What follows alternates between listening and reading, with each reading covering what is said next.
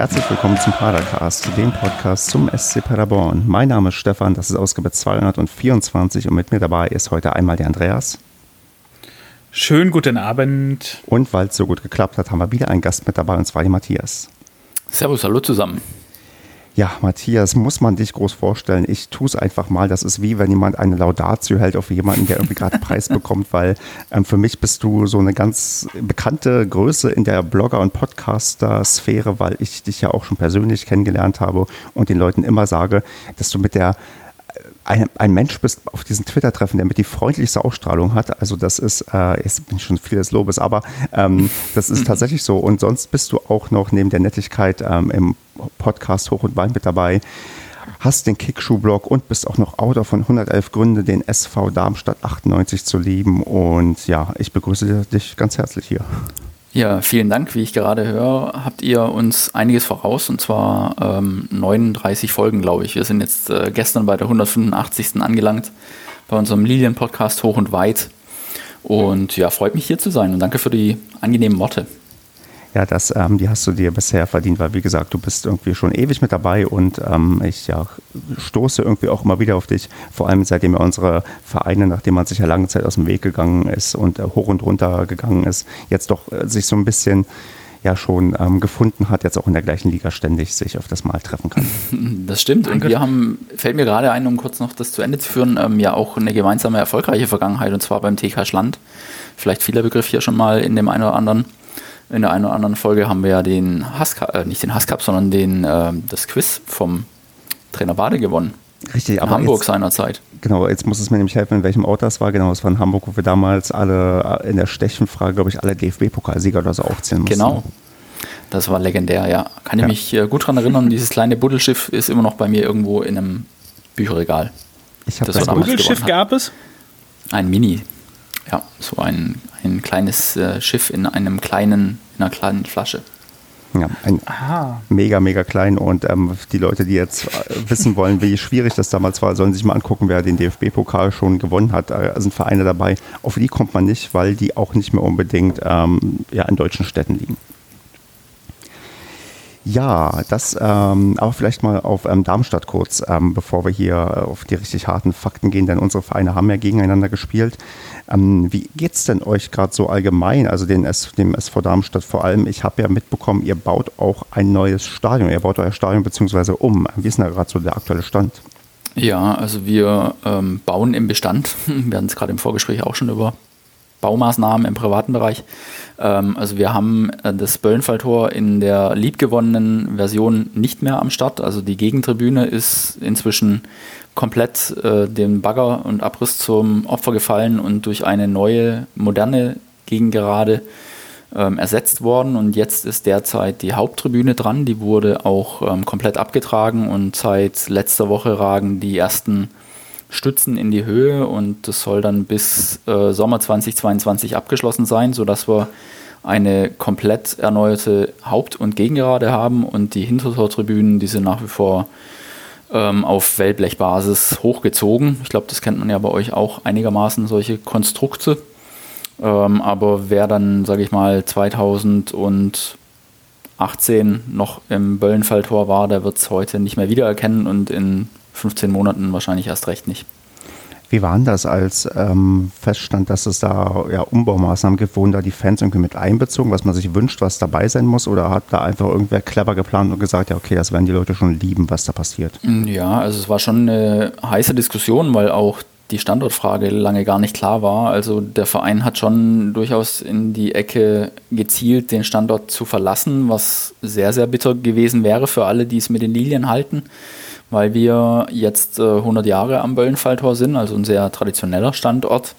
Und die alternativen Standorte, die man so in Autobahnnähe ausgeguckt sich hatte, die fielen dann anderen Gründen zum Opfer, sodass man dann doch wiederum aufs Böllenfalltor zurückgekommen ist. Und ähm, als dann klar war, wir bleiben, war schon mal ein gewisser, eine gewisse Erleichterung zu verspüren. Und dann konnte sich auch die Fanszene so ein bisschen einbringen mit eigenen Vorschlägen. Und es wird so sein, dass die Anzahl der Stehplätze die der Sitzplätze noch übersteigen soll. Also nicht massiv, aber es wird immer noch, so wie man es von früher kennt, dass die ganze Gegengerade steht, so wird es nicht sein, aber die untere, der untere Bereich der Gegengerade ist durchweg Stehplatzbereich und alles in allem sollen dann immer noch mehr Leute stehen als sitzen. Damit sind wir schon sehr einverstanden. Ja. Ist das denn, wie ist das denn jetzt im Vergleich zu vorher? Gab es denn dann, ähm, also wird dann halt nochmal richtig mengenmäßig aufgestockt oder, oder war der quasi der Grund, weil das Stadion schon so alt ist? Ja, das Stadion war wurde? de facto marode. Also mh, mm, in meinem Buch, diesem 111 Gründe Buch, da hatte ich auch ähm, so ein bisschen dann nachvollzogen, dass ähm, mit jedem Bundesliga-Aufstieg irgendwie neue Forderungen über den Verein hereinbrachen und er sich dann seinerzeit auch Anfang der 80er mit einer Flutlichtanlage ziemlich übernommen hat und seitdem immer wieder ähm, nicht so gute Bilanzen schreibt. Ähm, das heißt, das Stadion ging dann auch mal in den Besitz der Stadt über, um überhaupt noch irgendwie von dem Schuldensäckel runterzukommen. Und jetzt ist es in Erbpacht, oder nicht in Erbpacht, aber jetzt hat der Verein das Stadion gepachtet. Also ist jetzt im Moment hier federführend erstmal und ähm, ja, das alte Böllenfalltor war einfach nicht mehr Profifußball tauglich. Ähm, es hatte so einen leicht morbiden Charme und die sanitären Anlagen, die möchte man am liebsten auch nicht sich äh, wieder vor Augen führen. Aber ja, es musste was getan werden. Und da dann schlussendlich jetzt äh, klar war, wir bleiben an dem Standort, dann war es auch klar, dass hier jetzt Fakten geschaffen werden, aber an der Kapazität hat sich nicht, nicht wesentlich was geändert. Also wir werden, glaube ich, so bei ein paar 19.000 rauskommen und es sind dann so knapp ein bis anderthalb mehr als zuletzt. Also ist, im Endeffekt kann man sagen, es ist unter den Gesichtspunkten gleich geblieben, was ich auch durchaus befürworte, weil wer weiß, wo einen der Fußball alles hinführt und wenn man mal wieder drittklassig ist, dann kann man mit einem 25.000 äh, Mann Stadion in Darmstadt nicht so viel anfangen, glaube ich. Wie, wie ist denn das? War das Stadion vorher ähm, auch immer ausgelastet? Weil ich meine, ich kenne es ja von uns, da zu zwei Drittliga-Zeiten, da war an, also zu, vor allem zu Drittliga-Zeiten war ja an, an voll überhaupt nicht mehr zu denken. Ähm, das wird ja wahrscheinlich bei euch auch nicht so viel anders gewesen sein. Aber wie ist Absolut. das denn, aber wie ist das denn jetzt so in der zweiten Liga gewesen? Hattet ihr da auch öfters ausverkauftes Haus oder weiß nicht, auch so, ich sag mal, drei Viertel gefüllt? Ähm, also da muss ich vielleicht ein bisschen weiter ausholen. Wir hatten ja 2008 ähm, die Situation, dass wir Insolvenz beantragen mussten und aus diesem Verfahren sind wir tatsächlich rausgekommen. Also das war so ein immenser Kraftakt von Verein und Umfeld. Also das war so ein heilsamer Schock. Ich glaube, der Verein, ich hatte auch für mein Buch mit dem damaligen Präsidenten sprechen können, der hier schon wahnsinnig viel ähm, geleistet hat. Der hat sich große Meriten erworben und der sagte halt auch, der Verein war davor den Leuten egal. Und da hat er nicht, nicht ähm, arg Unrecht. Und durch dieses Bewusstsein, die Lilien gibt es irgendwann nicht mehr, da hat es doch ein paar nochmal dazu bewogen, den Lilien nochmal ähm, einen Zuspruch zu geben und auch zu solchen Spielen anzureisen, wie damals gegen Ulm in der vierten Liga. Da wurde so ein Rekordspielversuch ausgerufen, da waren dann, glaube ich, 11.000 Leute im Stadion. Ähm, also das hat ein bisschen was angefixt, auch zu meinen Studienzeiten. Ich habe in Darmstadt studiert, obwohl ich nicht hier aus der Ecke komme. Da hat man im Vergleich zu heute kaum Fahnen oder Aufkleber gesehen. Das hat sich alles so, das wurde wiederbelebt, kann man sagen, weil die Lilien einfach auch lange dann unterklassig waren, also dritte und vierte Liga. Und ich kann mich da an Spiele gegen Clubs wie Groß Bardorf erinnern, da waren vielleicht 1800 Leute oh im Stadion und wir haben 0 zu 1 verloren. Ja? Also wir standen wirklich sportlich und ähm, mental an der Schwelle zur Fünftklassigkeit und haben das irgendwie abwenden können. Und dann hat uns ähm, ein Costa Runjaic ein bisschen wach geküsst, in die dritte Liga hochgeführt und dann der, das Ende der Story ist bekannt. Also ich denke, mit dieser abgewendeten Insolvenz hat sich wieder was ähm, getan und mit dem dann vollzogenen Tritt und dann auch Zweitliga-Aufstieg, da war das Stadion gut gefüllt. Also in der zweiten Liga sicherlich auch das ein oder andere Mal dann in der Aufstiegssaison ausverkauft, aber dann erst mit der Bundesliga so richtig. Ich denke, Darmstadt hat ein Potenzial, um immer fünfstellige Zahlen aufzurufen, aber ausverkauft, ich glaube, das ist selbst bei 19.000 Zuschauern kein Selbstläufer. Ja, das ist wahrscheinlich dann hier bei diesen Highlight-Gegnern wie Hamburg oder sowas dann wahrscheinlich, ne? Ja, absolut. Also da sieht man auch irritierenderweise immer mal Leute um einen rum, die eben dann das Jersey von dem Gast tragen. Dann denkt man sich auch so, hm, mhm. was ist hier falsch? Ähm, aber ja, du sagst das, ne? Also wenn, wenn HSV kommt oder Dortmund kommt, dann sieht man schon, hm, plötzlich Leute mit den Trikots rumlaufen. Das ist bei uns normalerweise gar nicht der Fall gewesen, weil der Gäste-Fanblock und die Heimfans sich überhaupt nicht begegnen konnten. Also die Gästefans, die von euch, die schon da waren, die werden ja von, ähm, von der TU, also von der Universität hinten durch den Wald zum Stadion geführt. Und da gibt es gar keine Möglichkeiten, sich zu begegnen. Und wenn dann eben ein Fan in einem Gästetrikot auftaucht, dann muss er quasi ähm, über den Heimzutritt und auch über natürlich die Heimticketvergabe äh, rangekommen sein an die Geschichte.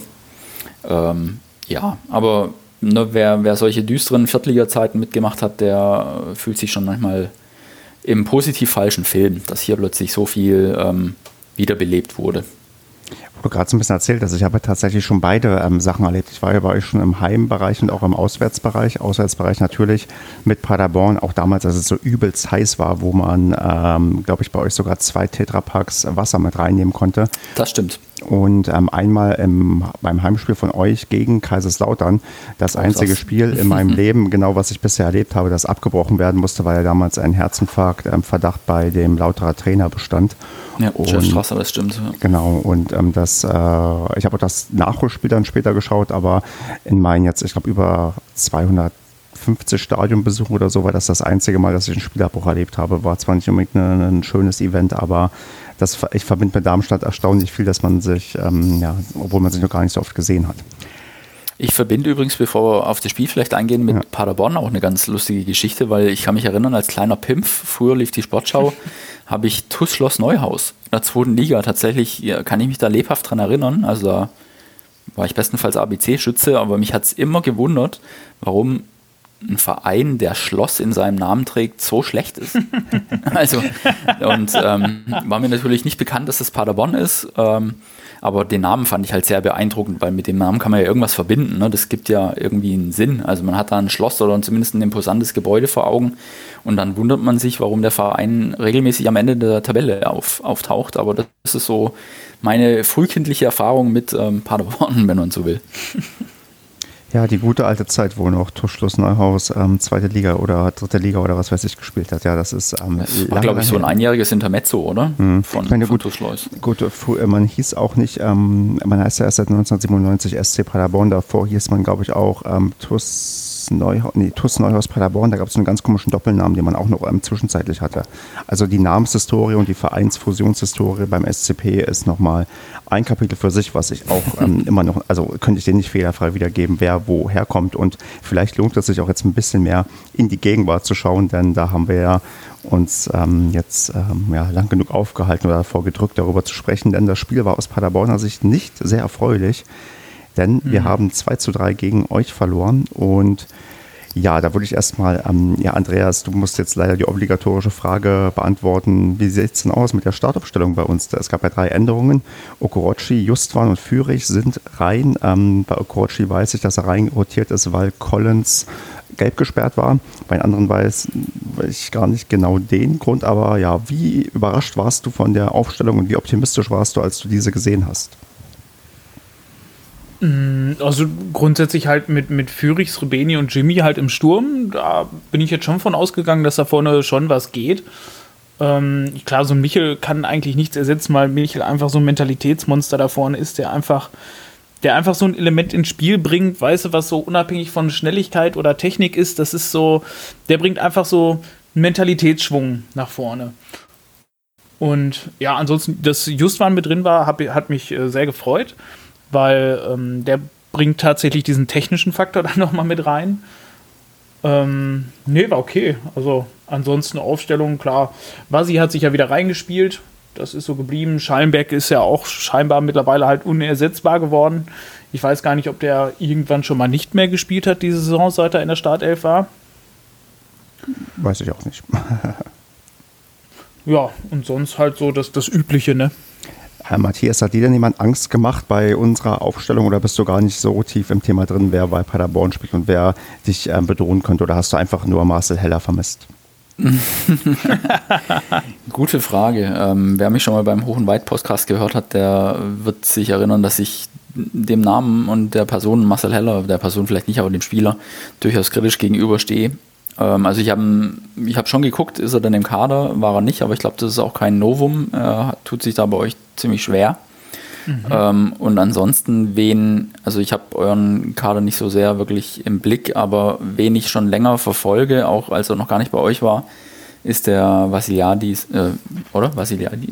Vasiliadis. Vasiliadis. Ja. Vasiliadis, genau der. Weil ähm, ich glaube, der ist natürlich bei euch wahrscheinlich jetzt gerade so ein ziemlich mit spitzen Fingern angefasster äh, Spieler, weil er eben wechselt zum anderen Club aus OWL, aber äh, den finde ich schon einen starken Kicker, muss ich sagen. Also war auch phasenweise ja dann zu sehen, wenn der mal von hinten auftritt, dann nimmt er halt gleich mal Fahrt auf und tankt sich da ein bisschen durchs Mittelfeld und war jetzt nicht zwingend ergiebig, aber den sehe ich ganz gern zu, muss ich sagen. Ja, den sehen wir auch sehr gerne. Leider, hast du es ja schon erzählt, bleibt uns nicht erhalten. Er geht ja nach ähm, Bielefeld, nach dem, was man bisher vernehmen konnte. Und ja, so ist das ein Fußballgeschäft. Deswegen konnte er uns vielleicht jetzt in Zukunft noch ein bisschen helfen und die anderen Vereine ein bisschen ärgern. Aber ja, ähm, gehen wir mal ein bisschen konkret auf das Spiel ein. Und ich dachte, ich werfe einfach mal eine These in den äh, in den Raum. Und ähm, Matthias, bitte mal um deine Zustimmung, Ablehnung oder ähm, Auseinandernehmung meiner These. Ich sage einfach mal, überragender Dosun und gute Defensivarbeit bescheren SV Darmstadt wichtige Punkte im Abstiegskampf. Mm, ja, Dosun gehe ich mit. Ähm, ist, glaube ich, heute auch vom Kicker zum Spieler des Spieltags äh, ernannt worden, wobei ja jetzt gerade noch dieses Not-Duell gerade läuft.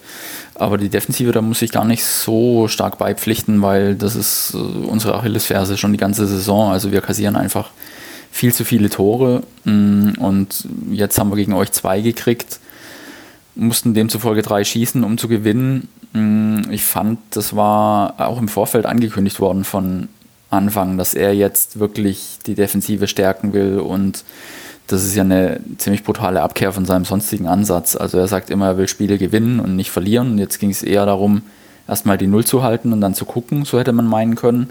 Und ich fand trotz einer Doppel-Sechs, die erstmals seit ewigen Zeiten wieder aufgeboten wurde, war das nicht sehr souverän. Also ich fand am Anfang war Paderborn sehr viel quirliger, ähm, auch irgendwie stringenter und Darmstadt ist trotz der sechs defensiven Leute im Team nicht so richtig in die Zweikämpfe gekommen oder auch oft ein bisschen hinterhergelaufen, haben es auch nicht wirklich verstanden, ähm, am 16er irgendwie Stopp zu machen, sondern da waren auch Situationen, wo ihr euch reinspielen konntet. Also ich fand es nicht so souverän, muss ich sagen, die Defensivleistung. In der zweiten Halbzeit wird es dann besser, aber gerade am Anfang dachte ich, hm, das geht noch nicht so richtig auf, was der ursprüngliche Ansatz war. Hm. Gerade wenn du über die Anfangsphase redest, ähm, Andreas, da hatte auch ich das Gefühl, dass der SCP, wir gehen jetzt mal ein bisschen chronologisch ähm, durch, ähm, deutlich ähm, besser reingekommen ist, oder?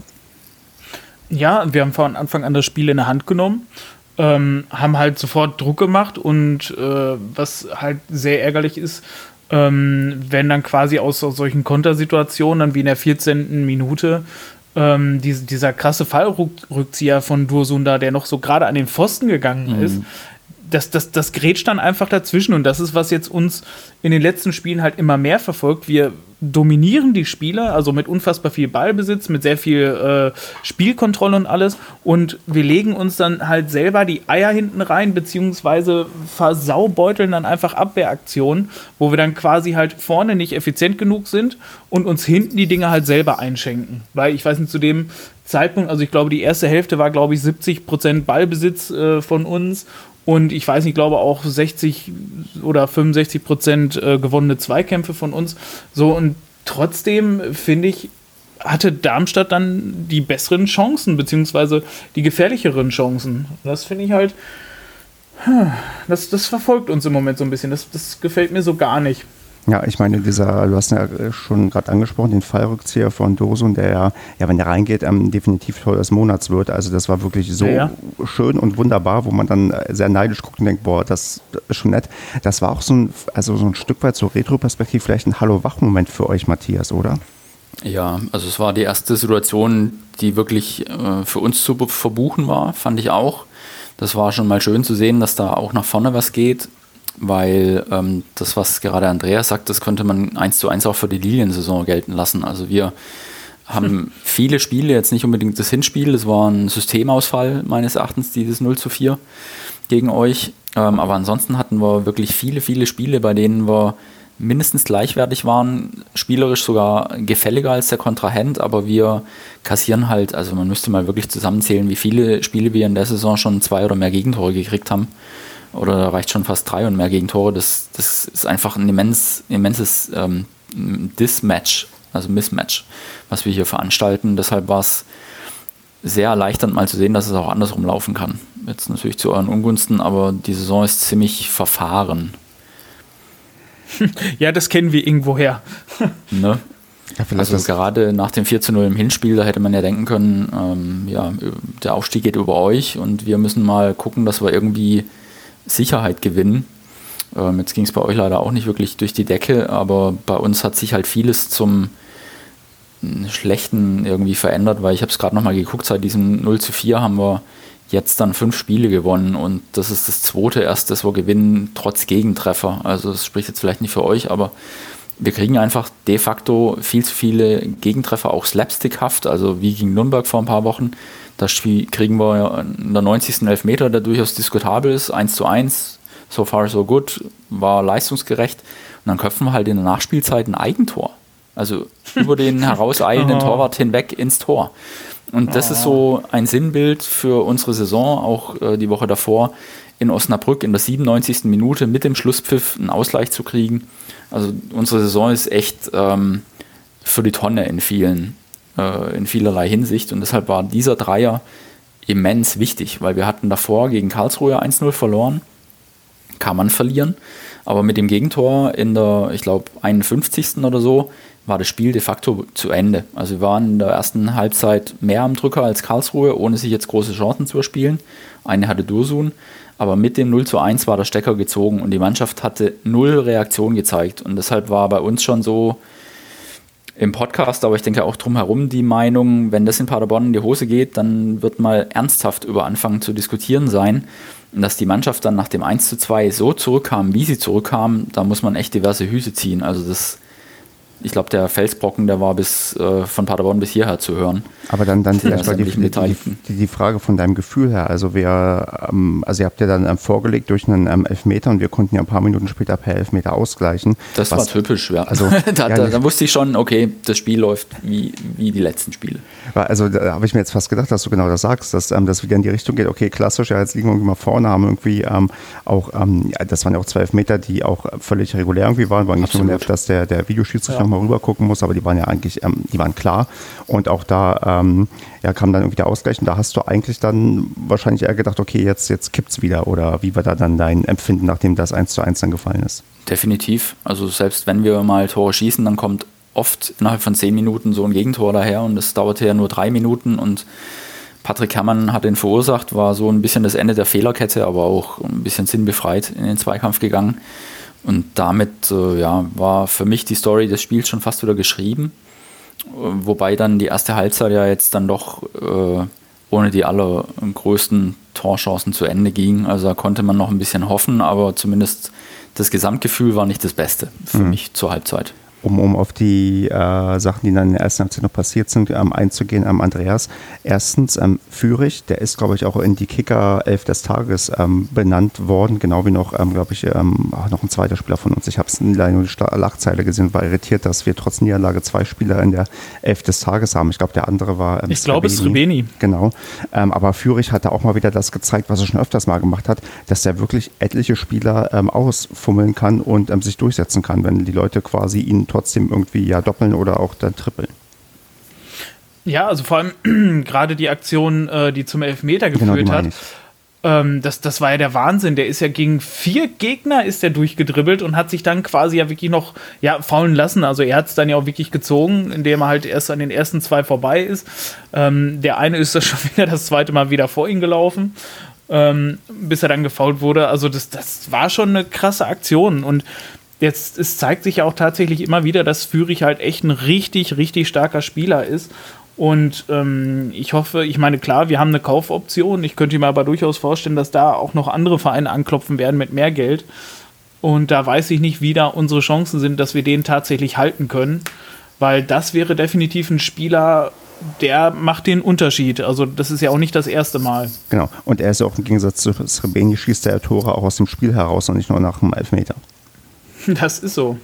Genau, ähm, aber dann, um vielleicht auf die negative Seite zu gucken, die uns dann in der ersten Halbzeit ereilt ist, Schonlau musste in der 37. Minute ähm, ausgewechselt werden. Der ist ja, ähm, ja mit dem Kopf zusammengeprallt. Ich weiß nicht, äh, Matthias, wer war derjenige, der bei euch mit dem Kopf Der Patrick da? Pfeiffer. Okay, aber der hat das überstanden, oder?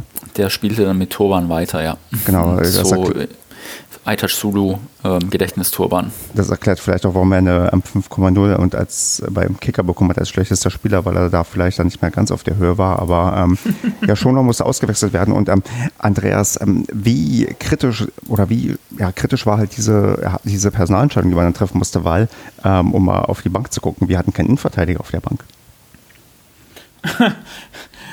Also, ja, das ist, ähm, ich meine, also Steffen Baumgart hat es ja erklärt, warum kein Innenverteidiger mehr auf der Bank war. Ähm, das hat ja, Korea hatte ja, ist glaube ich irgendwie Vater geworden, deswegen war er nicht dabei. Der Birgi, Birgi, Birgi, ich habe schon wieder. Birgi. Birgi, Birgi. Wie, wie Dieter Birgi aus, du weißt doch aus am TV Total damals. Ich kann, ja, ich kenne Birgi, kenne ich eher äh, Wasser. Es gibt hier irgendwo Mineralwasser. So okay, Billigwasser. Ähm, erzähl weiter, was hat dein Baum zu Birgi gesagt? Der war, ich weiß gar nicht mehr. Also der hatte auf jeden Fall einen Grund, warum man nicht. Ach genau, der hat sich den Hals verrenkt oder sowas.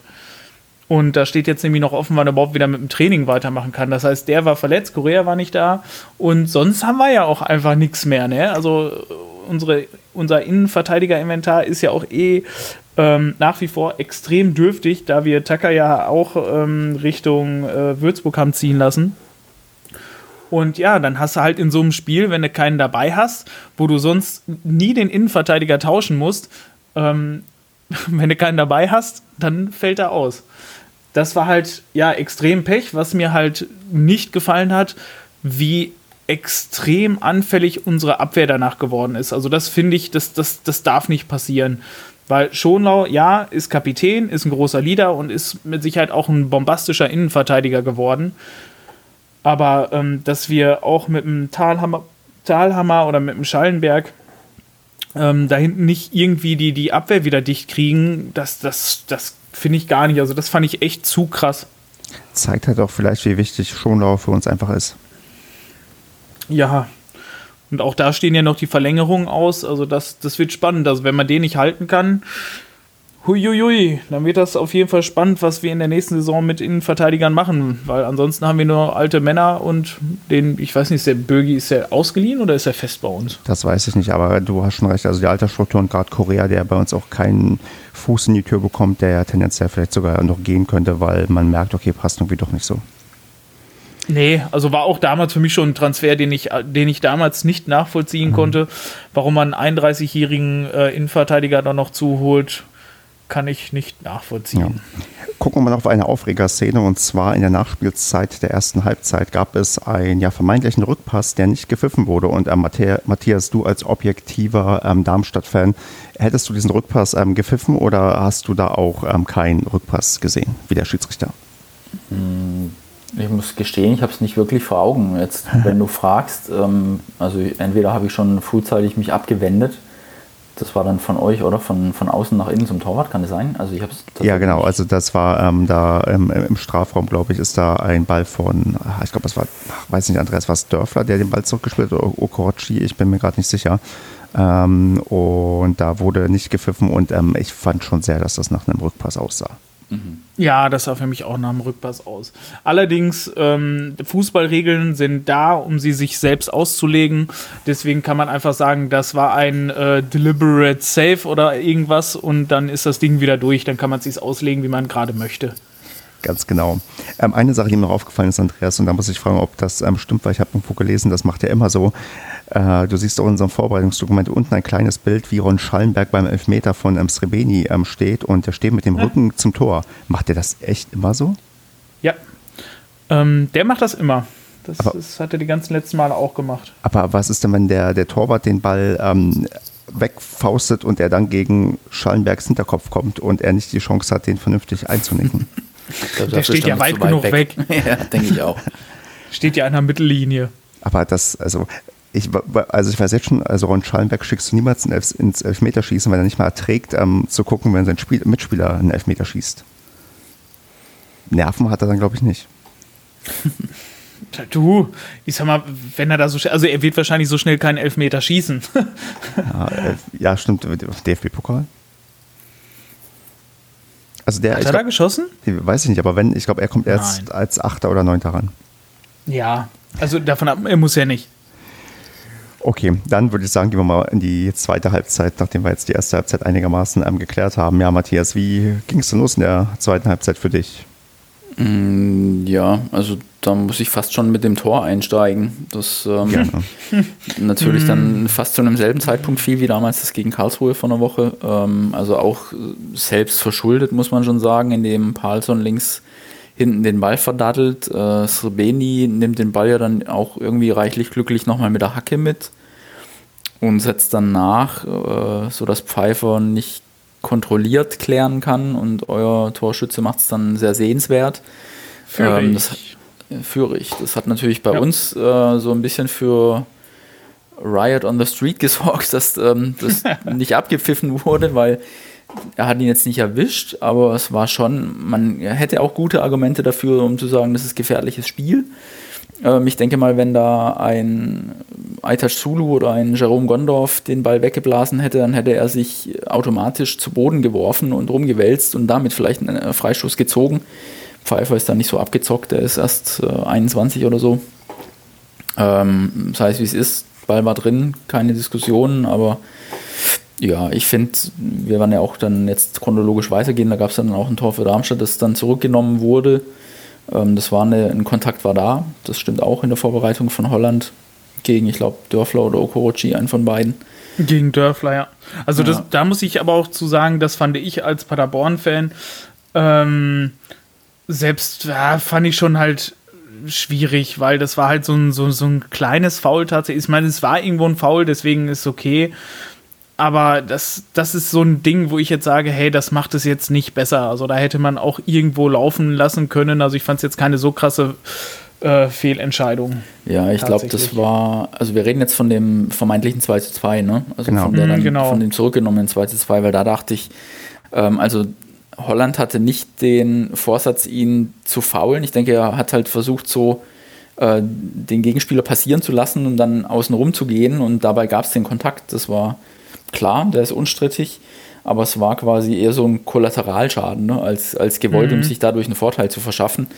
Ähm, als der Schiedsrichter dann zum Bildschirm ging, war es mir eigentlich klar, dass er den Treffer nicht zählen lassen wird, weil du pfeifst ja mittlerweile in der Bildschirmansicht ja. sonst was und der Kontakt ist halt unstrittig und damit war es ja. wahrscheinlich geklärt für einen Schiedsrichter.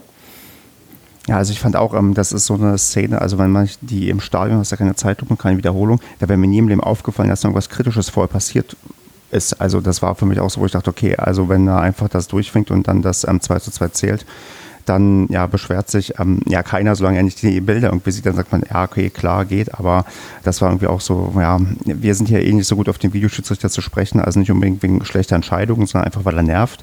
Und ähm, das war mhm. wieder so, ähm, ja, wo ich auch so dachte, ja, da habe ich ihn irgendwie ja, ich habe mich schon gefreut, dass das ähm, 2 zu 2 ja nicht gefallen ist, aber das habt ihr ja dann ähm, ein paar Minuten später, also quasi sofort nachholen können. Gefühlt in derselben Minute, ja. Das, also ja. man kann wirklich sagen, es gab diverse Unbill, gegen die die Lilien da ankämpfen mussten in dem Spiel und ähm, da hatte ich eigentlich dann schon so erst recht äh, meinen unseligen Frieden mit einer Niederlage gemacht, nachdem dieses Tor zurückgenommen wurde und dann zu sehen, dass eine Minute später die Lilien trotzdem weiter draufgehen und so einen Fehler ein bisschen erzwingen dann auch überlegt, ähm, in die Mitte geben und Melem dann auch noch abschließt, der jetzt wahrlich kein Goalgetter ist.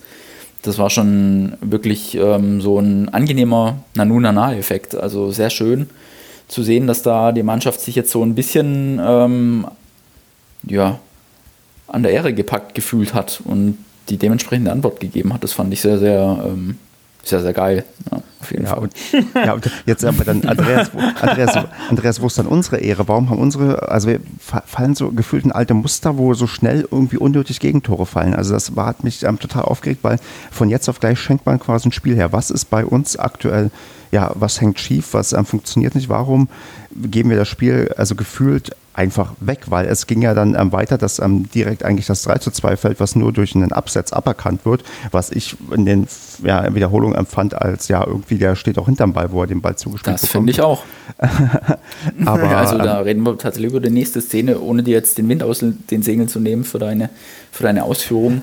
Ähm, aber da muss ich auch sagen, der Ball wird nach vorne gespielt und der Mitspieler befindet sich nicht vor dem, ähm, also sprich der Passempfänger befindet sich nicht vor dem Passgeber. Ja, also, also äh, ich habe keine kalibrierte Linie gesehen, kann durchaus sein, dass dann vielleicht für die Schulter ähm, im Absatz war, aber das war auch so, wo ich dachte, okay, krass, dass das Tor nicht ja, zählt. War also der Rasenschnitt war für mich so maßgeblich, weil der Ball genau. lag ein bisschen im hellen Bereich, aber Dursu noch im dunklen, also irgendwie sei es drum. Ähm, ja. Jetzt lasse ich dich hier die Frage stellen. Genau, aber da kann ich gleich sagen, also die Butter vom Brot nehmen lassen. Ja, das ja. dann mache ich einfach kurz nochmal genau in dem Abschnitt weiter. Ich meine, erst kriegen wir das ähm, 2 zu 2, ähm, kriegt ihr aberkannt, dann schießt er das 2 zu 2, das 3 zu 2 kriegt ihr aberkannt und das 3 zu 2 wird danach direkt ähm, geschossen. Das hat insgesamt keine 10 Minuten gedauert. Und deswegen, Andreas, mhm. was ist los, dass wir innerhalb von 10 Minuten quasi vier Gegentore kassieren, wo wir Glück haben, dass ähm, zwei nicht zählen?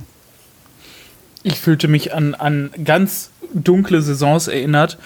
Äh, also das war mit Sicherheit die allerschlechteste zweite Halbzeit, die wir in der ganzen Saison in den letzten Jahren gespielt haben.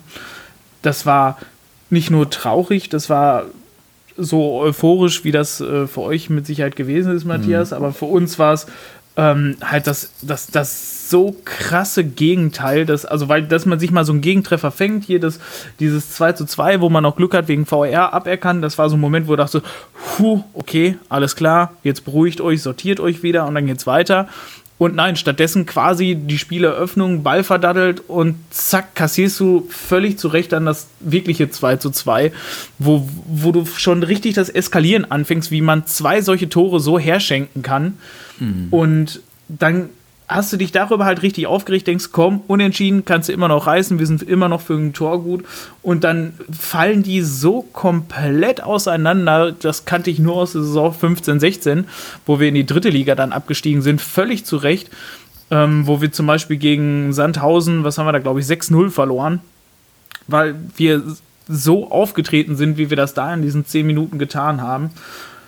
Und das war echt erbärmlich. Also das, das ich hoffe, da ist Baumgart auch halt richtig laut geworden. Also das, das darf auf gar keinen Fall passieren. Also das ist alle, wie sie auf dem Platz waren. Auch die Füris, auch ein Hühnemeier, auch ein Talhammer, auch ein Srebeni, halt quasi alle älteren Spieler, die beziehungsweise die schon länger dabei sind und alles. Ein Zingerle, ey, die sehe ich doch da in der Verantwortung, dass, dass, dass sowas nicht passieren darf. Und die sind ja wirklich halt komplett auseinandergeflogen. Also das hat, also davon ab, dass bei euch in dem Moment halt auch wirklich alles geklappt hat, weil, weil äh, die Darmstadt halt wirklich euphorisiert waren.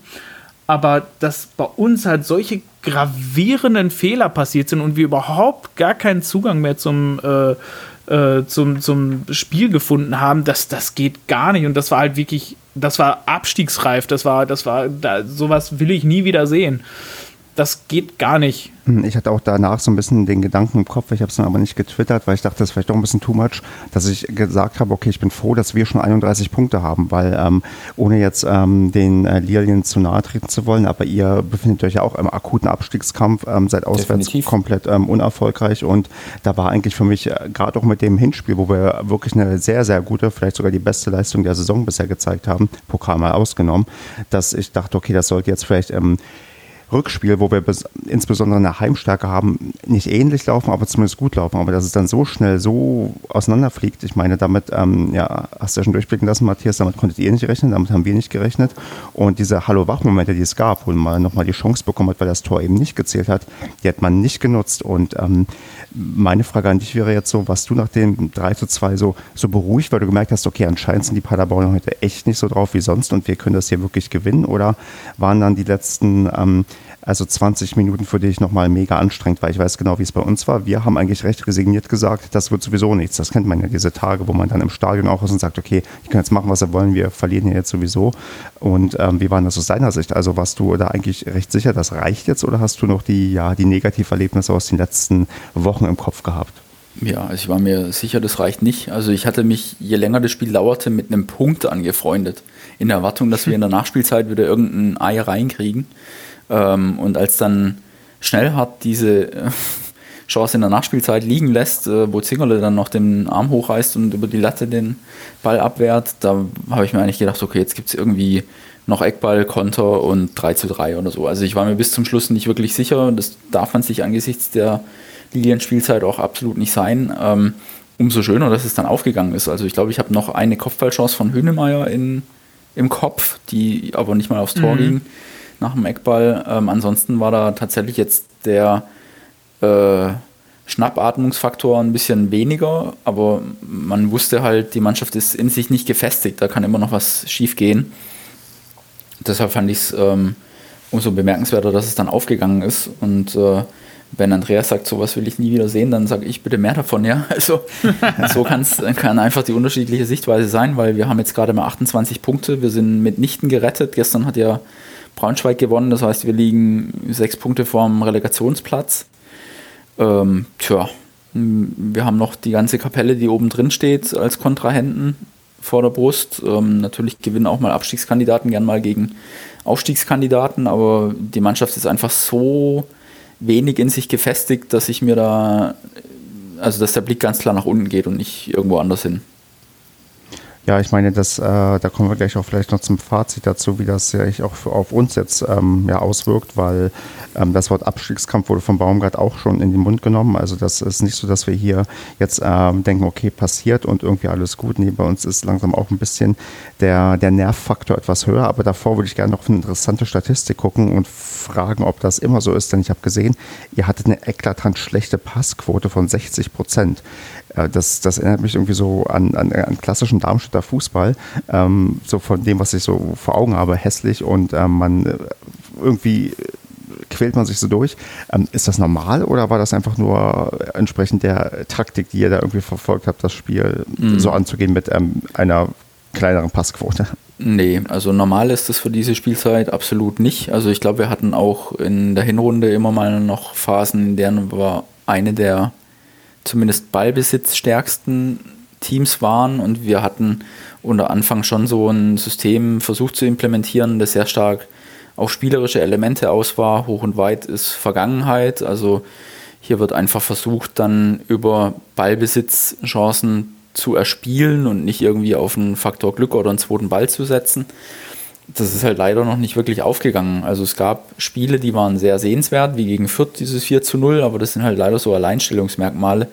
Wir hatten sehr gute Spiele für meinen Begriff gegen Düsseldorf und verlieren das, was wir nie im Leben, also da wird sich Düsseldorf heute noch fragen, wie sie da auch nur einen Punkt holen konnten. Ähm, oder auch gegen Bochum haben wir sehr sehenswert gespielt, ohne halt zu punkten.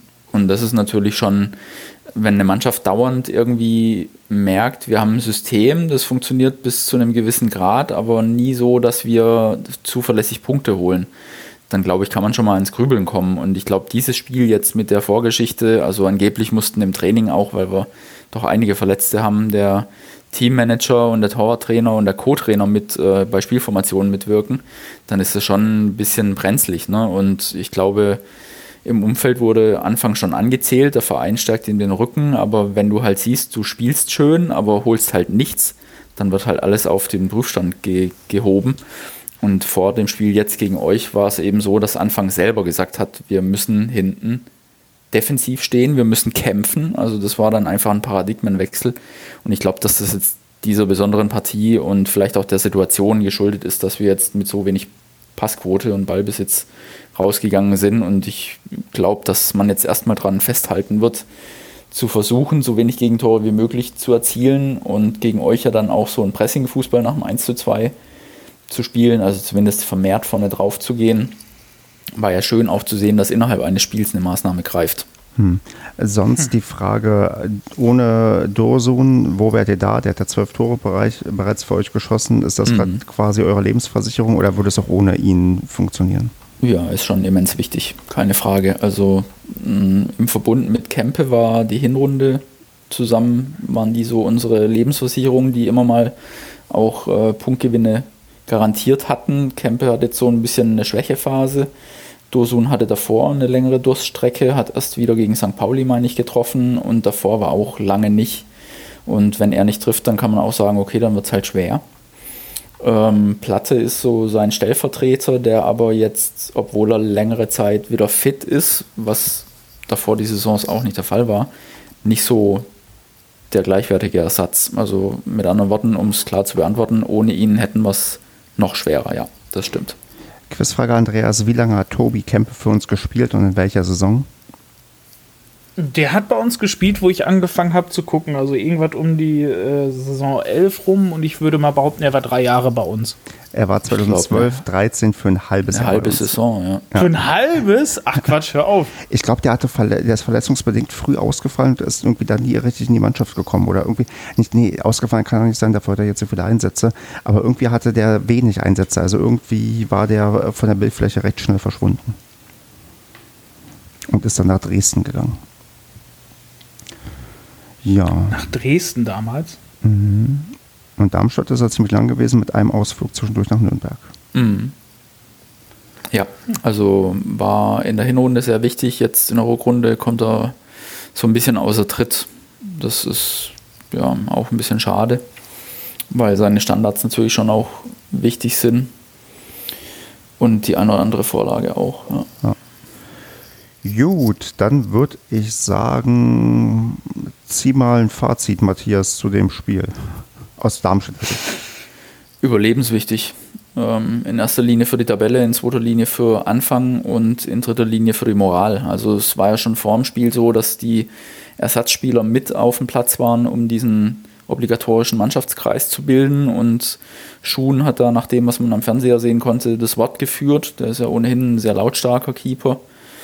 Ähm, und das äh, hat mich gefreut, dass das jetzt nicht nur eine symbolhafte Handlung war, sondern auch eine, die schlussendlich irgendwie zum Gesamtbild passt nach dem Spiel. Und äh, nach dem Spiel gab es auch nochmal so Aufnahmen, die gezeigt haben, dass nochmal alle einen Kreis gebildet haben. Das ist dann schon normaler als vor dem Spiel, aber dass dann auch Palsson sehr emotional war und irgendwas, was auf dem Boden stand, entweder so eine ähm, Getränkekiste oder sonst was ähm, kaputt getreten hat. Das ist fucking Darmstadt, so sinngemäß. Und das ähm, tut schon gut. Also er ist auch einer, der schon eher so ein emotional Leader ist und war in der Hinrunde, glaube ich, nur in drei Partien im Einsatz, weil er sich bei der Nationalmannschaft für Island verletzt hatte. Ja, also der Dreier muss jetzt aber zwingend dazu führen, dass man nachlegt. Also wenn es jetzt wieder nur so eine Eintagsfliege war, dann wird es ähm, schwierig. Deshalb jetzt spielen wir gegen Aue und dann gegen Braunschweig. Puh, kann auch ganz schön eklig werden. Andreas, dein Fazit aus Paderborner Sicht. Tja, für uns ist es halt, äh, wir sind jetzt im Abstiegskampf tatsächlich jetzt angekommen. Ne? Ähm, das ist der Trend, geht bei uns tatsächlich leistungstechnisch und punkteergebnismäßig nach unten. Wir befinden uns da halt aktuell auf keinem guten Weg. Also wir haben jetzt ja auch nur drei Punkte mehr wie Darmstadt. Ähm, das heißt, es sind noch, äh, was haben wir denn jetzt noch? Das war Spieltag 24, 10 Spieltage. Also das kann noch gefährlich werden. Also das, das, da, kommen noch ein paar Brocken auf uns zu und ansonsten noch die ganzen Abstiegskandidaten. Wenn du gegen die verlierst, dann katapultiert man sich halt selber noch richtig schön da unten rein. Und ähm, ja, da wir halt, ich sag mal, eher gegen die, die äh, stärkeren Mannschaften, beziehungsweise gegen die im, in der oberen Tabellenhälfte oder im obersten Tabellendrittel ähm, uns irgendwie leichter tun als die unten drin, könnte das nochmal halt echt haarig werden, ne? Und äh, das gefällt mir halt nicht, wo sich das im Moment hin entwickelt. Und ich würde da einfach auch mal so ein bisschen einmal so die, die Vermutung äußern, dass es vielleicht auch was tatsächlich mit Baumi zu tun haben könnte. Ähm, dass halt erstens, wir haben ja einen Kader, der sich ja gefühlt noch sehr unsicher ist, ob er überhaupt in der nächsten Saison noch alle Bauen spielen will. Ähm, wir haben ja immer noch unfassbar viele auslaufende Verträge. Wir haben einen für die nächste Saison katastrophalen Kader. Und wir haben noch einen Trainer, der sich auch noch nicht schlüssig ist, beziehungsweise der einfach noch nicht drüber reden will, ob er nächste Saison auch da ist. Und ich glaube, das könnte auch einfach bei den Spielern dazu führen, dass die ähm, ja sich jetzt nicht 100% reinschmeißen, sondern dass jeder so ist, oh, was machen wir denn jetzt nächste Saison, was passiert jetzt und so, dass sie einfach nicht so frei im Kopf sind. Und mhm. da tatsächlich hoffe ich, dass sich das jetzt äh, im Laufe der nächsten Woche oder spätestens danach ähm, erledigt und das Baumi dann verlängert, weil ich glaube tatsächlich dieses, dieses Hickhack und hin und her und ah, warten wir doch jetzt mal, bis der nächste äh, Verein, bis was weiß ich, Gladbach oder was weiß ich, wer noch einen Trainer sucht, ähm, bis wir dann, dass wir dann wieder dieses ganze Hin- und Hergezuppel haben, wie wir das bei Krösche hatten. Oder wie es dann damals auch bei Breitenreiter war, das mitten in der Saison, ich glaube, das wird katastrophal und vor allem auch wenn Baumi dann sagte, er verlängert nicht bei uns, ich glaube, auch das könnte ein echter Todesstoß werden. Ähm, ja, weiß ich, ich nicht. Also ich glaube auch, also wir sind da tatsächlich, wie du es ähm, gerade schon ähm, gesagt hast, das ist jetzt ähm, eher, also Richtung Abstiegskampf. Man muss mal gucken, in der Rückrundentabelle sind wir jetzt nach sieben Spieltagen mit sechs Punkten auf dem vorvorletzten Platz. Nur Würzburg und Osnabrück sind schlechter. Und das soll schon was heißen. Ich meine, gut, Osnabrück hat, glaube ich, seit neun oder zehn Spielen alles verloren. Das ist auch richtig und gut so und das soll auch von mir aus gerne so weitergehen. Aber ich möchte nicht mit Osnabrück gemeinsam absteigen, sondern ich möchte ja souverän irgendwie diese Saison zu Ende bringen, auch wieder eine Weiterentwicklung sehen, die wir durchaus schon gesehen haben. Und eben das, was du meinst. Ich glaube, diese unklare Vertragssituation bei vielen Spielern und auch bei Baumgart führen dazu, dass die Leute nicht frei im Kopf sind. Bestes Beispiel ist ja auch Vasiliades, wo klar war, okay, er ist weg und er bleibt noch ein halbes Jahr. Seitdem spielt er wieder wahrscheinlich, weil dann auch, hat er auch Baumgart gesagt, weil die Trainingsleistung wieder gestimmt hat, weil er dann plötzlich wieder da war. Und dieses Phänomen hast ja oft, dass du bei manchen Spielern plötzlich merkst, oh, anscheinend sind sie im Kopf freier und das könnte durchaus dann die, der Faktor sein, ja, der Vertrag ist verlängert worden oder der Vertrag läuft jetzt definitiv aus oder man hat einen Anschlussvertrag. Aber so wie es aktuell ist, ja, sollte es nicht weitergehen und man kann nur hoffen, dass man schnell, man hat ja gesagt, ab Mitte März, das heißt in ziemlich genau einer Woche, möchte man ähm, reden. Also warten wir noch das nächste Spiel gegen St. Pauli ab und dann gehe ich davon aus, dass dann hoffentlich schnell ja, Nägel mit Köpfen gemacht wird, weil eine längere Hängepartie, die die äh, Spieler und den Trainer weiter ja, hemmen, die können wir uns eigentlich nicht unbedingt leisten, weil der Trend, der spricht halt klar gegen uns. Ich meine, wir sind schlechter als der HSV und das ist nicht gut. In der Rückrundentabelle meine ich. Das ist so. Wie gesagt, ich habe äh, auf, auf Twitter und Facebook habe ich jetzt gerade mal so, so eine Trendlinie ähm, der, der, der aktuellen Saison ähm, gepostet und da ist halt der Trend geht halt deutlich unter das Unentschieden. Also das heißt, dass wir der Trend geht deutlich nach unten. Und das finde ich halt, das ist halt echt saugefährlich. Genau, weil ein Punkt im Schnitt pro, sorry, aber ein Punkt im Schnitt ähm, pro Spiel, das bedeutet, wir hätten am Ende 41 Punkte, was gerade so reichen würde. Und wenn wir ja weniger holen, dann haben wir vielleicht unter 40 Punkte und unter 40 Punkte weiß man, können durchaus auch mal kritisch sein. Ja, also aktuell geht, der, geht die Trendlinie unter einen Punkt, ne? Ja, und das ist fatal. Deswegen ähm, ist so ein bisschen heute ja, ja probieren ähm, Selbsthilfegruppe. Matthias, gib uns mal den Ausblick. Schaffen unsere beiden Vereine souverän den Klassenerhalt am Ende? Hm, naja, du hast ja gerade schon gemeint, ob ihr mit Osnabrück äh, plötzlich unten drin hängt. Da gibt es ja auch noch Würzburg, die ziemlich abreißen ähm, haben lassen. Die spielen zwar jetzt besser und werden ja noch ihre Punkte holen, aber die müssen sich schon mächtig strecken, um da noch eine Rolle zu spielen. Ähm, was natürlich so ein bisschen blöd ist, dass jetzt Osnabrück und Regensburg noch erst, wie ich gerade sehe, Mitte April gegeneinander spielen. Also da wird es auch noch ein paar Unwuchten geben in dieser Liga. Und wer weiß, wenn Osnabrück dann doch nochmal auf die Idee kommt, wir gewinnen. Klar, alles total vertrackt. Also wenn Osnabrück dieses Nachholspiel gewönne, wären die Lilien nur vier Punkte vom Abstiegs, äh, vom, vom Relegationsplatz.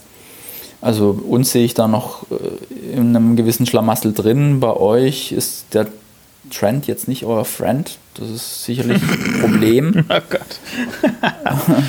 Aber ja, ich traue es euch schon zu, dass ihr da diese neun Punkte, sagen wir mal, die man noch braucht, dass ihr die schon drauf schaufelt. Ich also verfolge euch ne, nicht jetzt so sehr, aber ähm, ich denke, da ist schon ein gewisses Potenzial da, um das ähm, ohne die allergrößte Not in trockene Tücher zu bringen. Also es gibt einen ganz klaren Indikator, der dir sagt, du bist ganz schön am Arsch und du bist voll im Abstiegskampf drin. Und das ist, wenn der Trainer, der gegnerische Trainer nach dem Spiel sagt, ja, äh, Paderborn hat so eine gute Mannschaft, ähm, die werden ihre Punkte noch in anderen Spielen holen. Also das, das hat sich Anfang so wahrscheinlich von den anderen Trainern abgehört, die sonst immer gemeinsam bei der PK oder nacheinander äh, sich geäußert haben. Ja. Das hat selbst ja, Guardiola gegen uns gesagt. Ja, und, und das ist definitiv so dieses absolute Zeichen, so, wow, okay, du bist jetzt voll mit unten dabei. Und du spielst definitiv unter deinen Möglichkeiten. Ja, du musst natürlich die Situation annehmen. Also wenn du dir das einredest oder dich für etwas Besseres hältst, dann ist schon der erste Fehler im Detail. Also das muss natürlich mhm. aus den Köpfen raus. Wenn sowas verankert ist, dann wird es tatsächlich nochmal, kann es schwer werden. Ja, und das ist tatsächlich diese Gefahr, die ich halt meinte, mit äh, Trainer und Spieler sind sich noch alle unentschlossen, ob sie überhaupt alle bei uns bleiben wollen. Äh, oder ob sie dann nicht halt Spieler wie Jimmy oder keine Ahnung, Collins oder ich weiß nicht, wer jetzt noch äh, tatsächlich Wechselgedanken gehegt hat. Ähm, ein Vasi oder so, der dann auch nach Bielefeld äh, wechseln will dass, dass solche Spieler halt alle auch nicht bleiben wollen und teilweise halt auch in die erste Liga wechseln wollen oder sich für was Besseres halten. Und das, das, das ist nicht gut für einen Abstiegskampf. Also das, das ist eine ganz gefährliche Mischung. Ja, wir bleiben trotzdem hoffentlich optimistisch, Andreas, denn ähm, wenn du nicht mehr optimistisch bist, dann kriege ich wirklich langsam Panik. Das ist noch schlimmer, als wenn dann der, der Trainer uns sagt, wir schaffen das auf jeden Fall. Ich denke, das wird irgendwie am Ende reichen, aber wir werden halt zum ersten Mal eine Saison erleben seit Ewigkeiten, wo wir eben nicht auf- oder absteigen. Und da könnte ich jetzt noch die Padercast-Umfrage nachreichen, die eine Frage beinhaltet, die schon mal so, glaube ich, ein bisschen gestellt wurde, aber es ist ganz nett, mal wieder das Stimmungsbild abzuholen. Inzwischen sind 74,4 Prozent einverstanden mit einem Platz 10 beim SCP und 25,6 Prozent wären enttäuscht. Das heißt, wenn wir Platz 10 holen und hier dann doch am Ende einigermaßen eintrudeln, dann ist das, glaube ich, für die Leute okay. Und ich gehe auch davon aus, dass genau das passieren wird. Also, dass wir wir haben ja auch so ein paar Pflichtsiege vor uns. Insbesondere spielen wir auch nochmal gegen Osnabrück. Und das wird, glaube ich, sehr schön, wenn wir die dann besiegen. Die können dann, glaube ich, noch nicht wirklich absteigen, realistisch gesehen. Aber vielleicht können wir denen so den richtigen Stoß in die Richtung verpassen, dass wir die loswerden in der nächsten Saison. Und dann werden wir auch dann frühzeitig dann auf den nicht-Abstieg anstoßen können und auf die ruhige Saison, um dann in der nächsten Saison wieder mit Steffen Baumgart und den besten Spielern, die wir jetzt haben und mit rübernehmen, feiern zu können und wieder oben angreifen werden. Bist du damit einverstanden, Andreas? Wann hast du die Umfrage gestellt? Vor oder nach dem Spiel? Die habe ich gestern vor einer Woche ähm, gestellt, diese Umfrage. Also vor also dem vor Spiel. Weil ich glaube, der Trend wäre jetzt ähm, definitiv mehr Richtung Zufriedenheit mit Platz 10 äh, als vor einer Woche, finde ich. Weil das, das waren jetzt halt so erschreckende Einblicke in, in eine Zeit, die man ganz schnell wieder vergessen möchte. Ich würde sagen, wir, die nächste Umfrage münzt sich mal darauf, ob wir schon im Abstiegskampf sind oder ob das ähm, eigentlich alles zu dramatisch gesehen wird. Bin mal gespannt, wie da die, das Stimmungsbild ist, weil ich glaube, hätte Baumgart nicht das Wort Abstiegskampf benutzt, hätte sich hier jeder ähm, da noch verweigert, das ähm, vielleicht einzusehen. Das ist eine These, die ich in den Raum werfe. Ich meine, es gibt ja auch noch so einen Club wie den Club, also Nürnberg, die sicherlich nach dem Last-Second-Klassenerhalt äh, im vergangenen Sommer sich äh, nicht hätten ausmalen wollen, wieder in so einer kniffligen Situation zu stecken. Und die hatten jetzt zwar zwei Last-Minute-Siege gegen uns und gegen KSC, das ist schon okay, aber selbst jetzt stehen sie schon wieder hinter den Lilien. Ich glaube, die äh, sind sich ihrer ihres Klassenerhalts auch nicht sicher und ich weiß nicht, wie, wie die so ticken. Also mit anderen Worten, es gibt ähm, noch einige andere Clubs, die diese Situation auch mental annehmen müssen und wer das am besten kann, der ist äh, fein raus. Wer aber denkt, es wird schon, der kriegt Probleme. Baumi wird die Leute bei uns schon richtig einstellen. Bei euch wird das auch Markus Anfang tun und dann wird das schon. Ich probiere heute mal ein bisschen entgegen zu sonst ähm, Optimismus zu verbreiten. dann würde ich optimistisch zum Abschluss noch tippen wollen für unsere nächsten Spiele. Und ähm, wir haben noch gar keinen richtigen Modus, ähm, was wir dem Gast irgendwie für ein Spiel anbieten. Beim letzten Mal war es ja so, dass das nächste Spiel ausgefallen ist für den Regensburger Gast. Deswegen, ja, Matthias, hast du heute mal die Ehre, dein eigenes Spiel tippen zu dürfen und darfst sagen, du hast ja schon erzählt, ihr spielt gegen Aue. Ähm, an welchem mhm. Tag seid ihr dran? Am Samstag. Ja, dann, wie spielt ihr denn am Samstag gegen Aue? Wir spielen schon mal gegen Dirk Schuster, was hier immer noch einen gewissen Klang hat. Ähm, Aue schlägt sich erstaunlich gut, also hat 33 Punkte auf dem Konto, ausgeglichenes Torverhältnis. Ähm, bei uns fällt Fabi Holland aus, weil er sich gegen euch die fünfte Gelbe hat äh, geben lassen. Das bedeutet, wir sind da quasi ohne gleichwertigen oder auch nur ansatzweise gleichwertigen Ersatz links hinten. Deshalb lange Rede, kurzer Sinn. Ich traue dem Braten noch nicht so ganz. Sag mal 1-1. Dann ist das hiermit ähm, eingeloggt. Ähm, Andreas gegen St. Pauli in Hamburg, wenn ich das richtig im Kopf habe. Wie werden wir da spielen und ja, wie hoch werden wir deiner Meinung nach gewinnen? es kotzt mich einfach direkt schon wieder an, weil wir montags spielen. Montagsspiele. Sollten die nicht mal war das nicht mal irgendwann durch, dass die Scheiße abgeschafft wird? Ich glaube, eine Saison muss man noch aushalten. Gott, oh. Außer in der dritten Liga. In der dritten Liga gibt es noch länger Montagsspiele.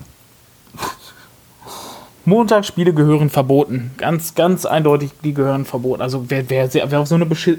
Egal, es geht gegen St. Pauli, in Pauli, also in Hamburg. Ich, puh, puh. Ähm, ähm, war es ist schwierig. Das wäre jetzt so ein passendes Spiel, wo man entweder in den Turnaround hinkriegt ähm, oder ja, man, man versackt wirklich halt unten. Wenn ich mir angucke, Pauli, die letzten zehn Spiele, die haben alles gewonnen, fast gegen, wow, gegen Bochum nur verloren. Ansonsten sieben Siege, zwei Unentschieden. Davon ja. war ein Sieg gegen uns vor zwei Wochen. Da hatten wir 2-0 zurückgelegen, gleichen innerhalb von zwei Minuten aus oder drei und schießen noch dreimal Latte und verlieren 3 2. äh, unter anderem oh, in der letzten bitter. Minute, als äh, unser Torwart schon im gegnerischen Strafraum war, Eckball. Schuss wird von einem auf der Linie sitzenden St. Paulianer abgewehrt und danach Nein. der Nachschuss an die Latte. Doch, also das war auch so. In dieser Saison gibt es einige Spiele, die ein Club sonst wahrscheinlich nur so alle zwei bis drei Spielzeiten sammelt, aber ja, ich habe es schon ausgeführt. Es ist verrückt, diese Saison, aber St. Pauli ist schon ein Brett, das ihr da jetzt erstmal vor der Brust habt. Aber wer weiß, vielleicht jetzt mit einer eher weniger großen Erwartungshaltung kann ja vielleicht auch was aufgehen. Die werden auch nicht dauernd gewinnen. Also mit anderen Worten, ja, die, waren nicht, um, die waren nicht umsonst tief im Abstiegskampf ähm, bis, zu, bis vor noch ein paar ähm, Wochen. Also die waren ja ähm, tief unten drin. Ja, ja aber also schon auch einen nicht so schlechten Kader. Burgstaller hat gegen uns zweimal getroffen. Ich glaube, der hat einen ganz guten Lauf. Mhm. Aber. Guck mal, ja. die nach 13 Spielen 8 Punkte. Ach, 12 mhm. Spielen, sorry, nach 12 Spielen 8 Punkte. Also ich äh, weiche tatsächlich von meinem Standardtipp ab ähm, und hoffe, dass wir uns da gegen St. Pauli jetzt wieder fangen und dass wir das Spiel 2 zu 1 gewinnen. Unglaublich, dass Andreas mal nicht 4-0 tippt, aber gut, dann ähm, ist es wohl echt ernst. Dann sag ich, dann, komm Andreas, ich nehme den Tipp jetzt weg, dann sag ich, dass wir ähm, 4 zu 0 gewinnen, der Befreiungsschlag. So. Und du wirst dich richtig ärgern. Und ähm, Basti, Marco und Kevin, den gebe ich einfach ein. Ich habe nämlich leider keine Würfel mehr hier. Ähm, der Matthias kann für die tippen. Genau, ähm, Matthias, sag mal einfach ähm, sechs Zahlen hintereinander, die als Tipps hier notiert werden. Ähm, jetzt war ich kurz abgelenkt, weil ich gesehen habe, dass ein Ex-Linienspieler nach Malmö gewechselt ist. Das wurde heute Abend bekannt. Aber egal, ich äh, tippe gern, wenn du mich nochmal kurz abholst. Entschuldigung. Ähm, sag einfach, wie tippt unser Basti das Spiel so. ähm, Pauli gegen Paderborn? Äh, 2-0 für euch. Was tippt Marco, der dich hier vermittelt hat? Der tippt 0-0. Und was tippt Kevin? Ja, einen Ausreißer muss wahrscheinlich noch dazu, dann sage ich 4 zu 3 für euch. Okay. Dann habe ich das hier auch notiert und eingeloggt. Die Leute werden sich wunderbar über diese Tipps freuen. Und sind sehr faire Tipps. Ja, ist okay. ähm, ich würde sagen, wir hören uns dann irgendwann nächste Woche wieder. Mal gucken, wann und wie, weil unser Montag-Termin, Andreas, du hast es ja schon angekündigt, ist schwer umzusetzen, wenn Paderborn spielt. Mal gucken, wie wir es dann machen, ob wir direkt aufnehmen danach, da, währenddessen, davor oder zwei Tage später. Behaltet einfach die Augen offen in den sozialen Medien. Und ja, Matthias, ähm, ich kann nur sagen, vielen Dank, dass du da warst. Ähm, sag vielleicht nochmal, wo man dich findet im großen, weiten Internet. Im großen, weiten Internet, also zum einen beim Hoch- und Weit-Podcast und zum anderen unter kickschuh.blog auf ähm, Twitter. Also at kickschuhblog, so ist es richtig, at kickschuhblog. Genau, und dann ähm, würde ich sagen, hören wir da alle auf jeden Fall rein. Ich höre euch immer sehr, sehr gerne. Je nach Besetzung ist es auch wirklich super unterhaltsam, wobei der, Moment, der Daniel ist derjenige, der äh, so oft, hieß der Daniel? Moment. Also wenn du meinst, wer bei uns regelmäßig in Moll die ganze äh, Chose beurteilt, das ist Mike. Und Daniel ist so ein bisschen launig. Genau, ja, ja, genau. Daniel ist auch 0711JMO2 genau. auf Twitter, mhm. genau. Den vermisse ich, der ist mir irgendwie viel zu selten da, weil der einfach die ganze Zeit ähm, sehr unterhaltsam ist. Ja, der haut gerne mal Sprüche raus, das Richtig. stimmt. Ähm, liebe Grüße und ja genau, hört alle hoch und weit, denn es gibt viele schöne Zweitliga-Podcasts und euer ist mit Bestimmtheit einer der schönsten. Und ja, ich würde sagen, dann ähm, lest doch alle Matthias Blog und dann ja, bis nächste Woche. Macht's gut. Genau, ich danke für die Einladung. Gerne, gerne. Macht's gut. ciao. ciao. ciao. Tschüssi.